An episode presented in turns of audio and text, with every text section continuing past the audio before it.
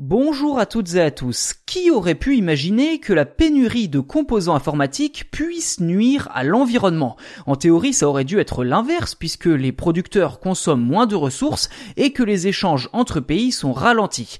Eh bien au final, cette pénurie de composants pourrait carrément dégrader la qualité de l'air, spécifiquement aux États-Unis.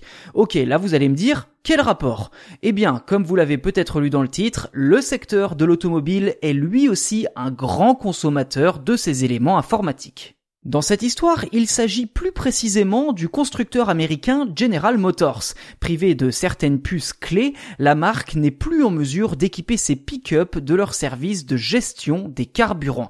Sauf que ces véhicules très populaires sont justement de gros consommateurs de carburant.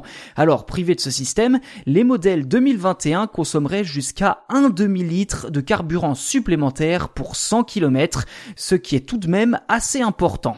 Sans cette technologie, les pick-up GMC consommerait plus de 10 litres au 100 contre 9,5 pour leur prédécesseur.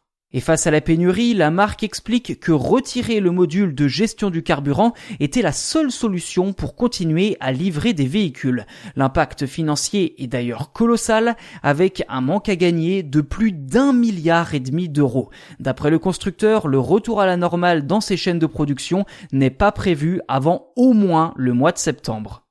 Voilà pour cet épisode consacré aux conséquences de la pénurie de composants informatiques sur le secteur automobile et plus spécifiquement chez General Motors. N'hésitez pas à nous donner votre avis sur ce sujet en commentaire et si ce n'est pas déjà fait, je vous invite à vous abonner au podcast sur votre plateforme d'écoute préférée. Ainsi, vous serez les premiers informés lors des sorties des futurs numéros.